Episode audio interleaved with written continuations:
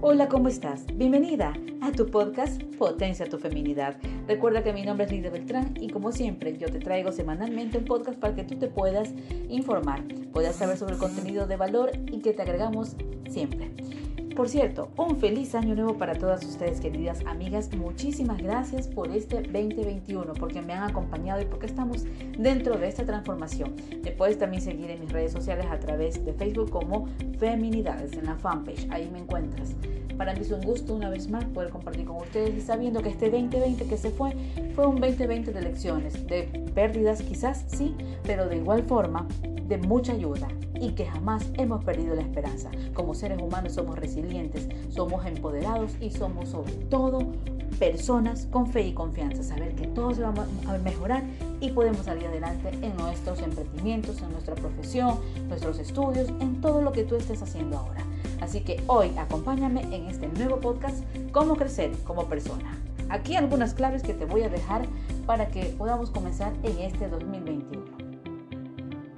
Ante la llegada de un nuevo año, son muchos los propósitos que nos estamos fijando y vamos a establecer siempre un plan para crecer de forma personal, porque ello nos va a dar también a nosotros la herramienta para enfrentarnos con mayor seguridad en nuestra vida, tanto personal como profesional.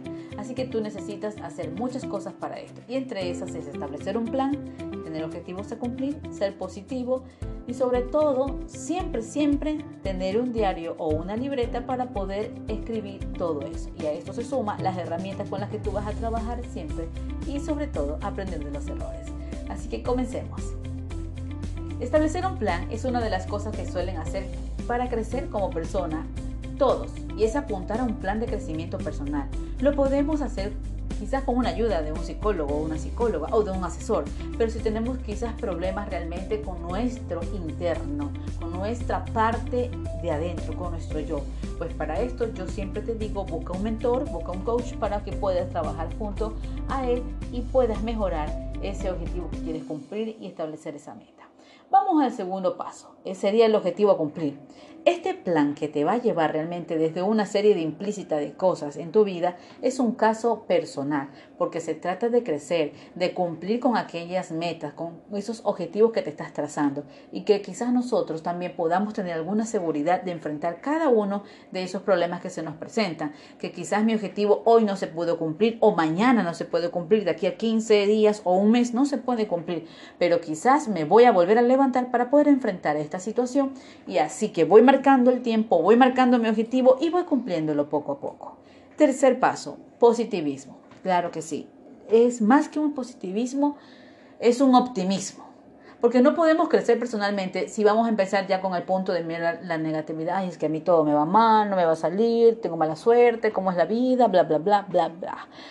Así que piensa en que vamos a ser capaces de cumplir realmente esas metas que nos estamos fijando. Así que necesitamos importantemente cargarnos de optimismo, porque en esto se basa nuestro crecimiento como mujeres. Ahora, ¿qué cosas no se hacen y qué cosas sí se pueden hacer?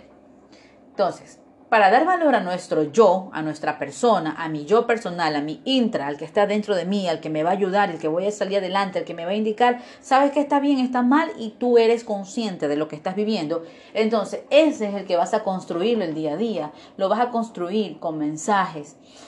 Quizás digas, ¿cómo lo puedo construir? ¿Cómo es esos mensajes? Una de las cosas en las que tú puedes hacer es definir ¿Qué nos hace sentir bien? A ver, ¿qué me relaja? Leer un libro, tomarme un café, conversar, sacarme todo, estar feliz bailando, compartir con mi familia, con mis hijos, con mi esposo. Entonces, para irte repitiendo en ese tipo de series y acciones en las que tú estás haciendo, puedes ir haciéndolo poco a poco. Y entre ellos también puede ser, se me ocurre también, y es parte, ojo, sí es parte, es que tú puedas leer hacer deporte, cocinar, muchas distracciones, muchas acciones para tu vida. Porque eso nos va a permitir encontrarnos con nosotros mismos. Por el trabajo a veces no somos capaces de sacar tiempo para realizarlo.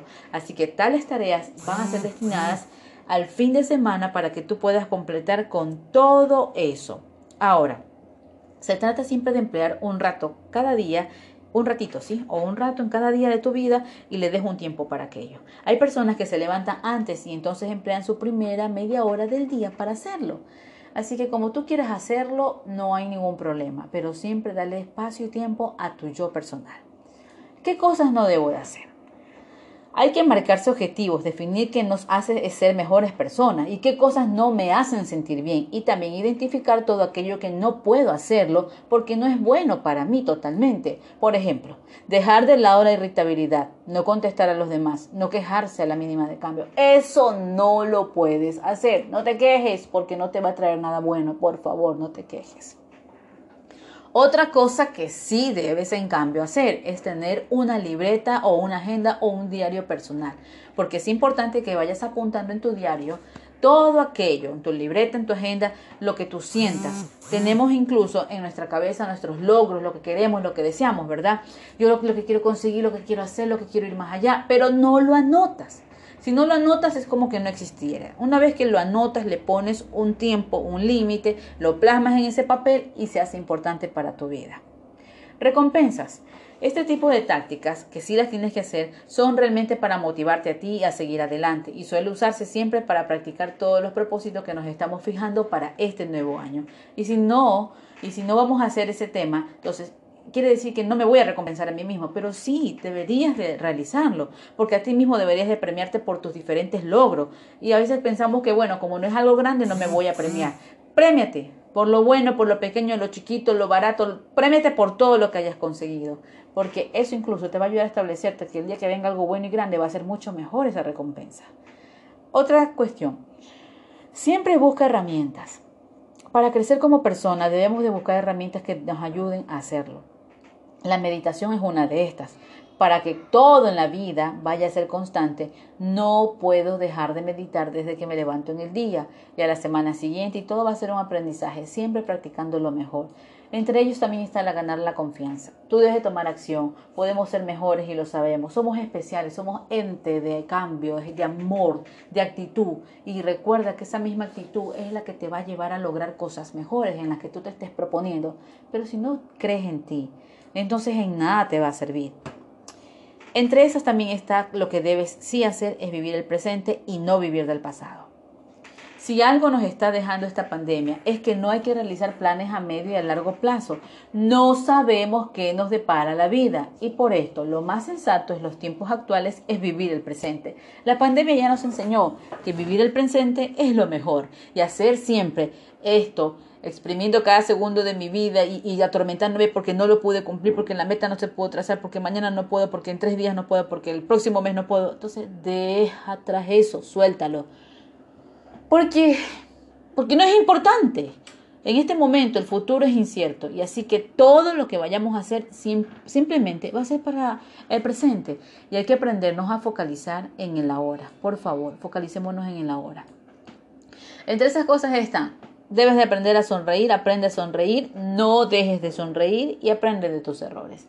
Para intentar ser mejores cada día, debemos de hacer cosas que realmente nos gusta. Quizás no cosas hace poco y las habíamos, las habíamos dejado definitivamente. En cambio, en este 2020 supimos que dar todas esas cosas. Así que ve practicando a medida que pase el tiempo y comienza a hacerlo, pero de forma consciente. Complétate, sonríe e incluso de forma inconsciente comienza a sonreír y vas a ver que tu vida van a ser momentos especiales, definitivamente. Y por último, aprendamos de los errores. Nadie dice que seamos perfectos y aprender de los errores es algo que debemos hacer para crecer.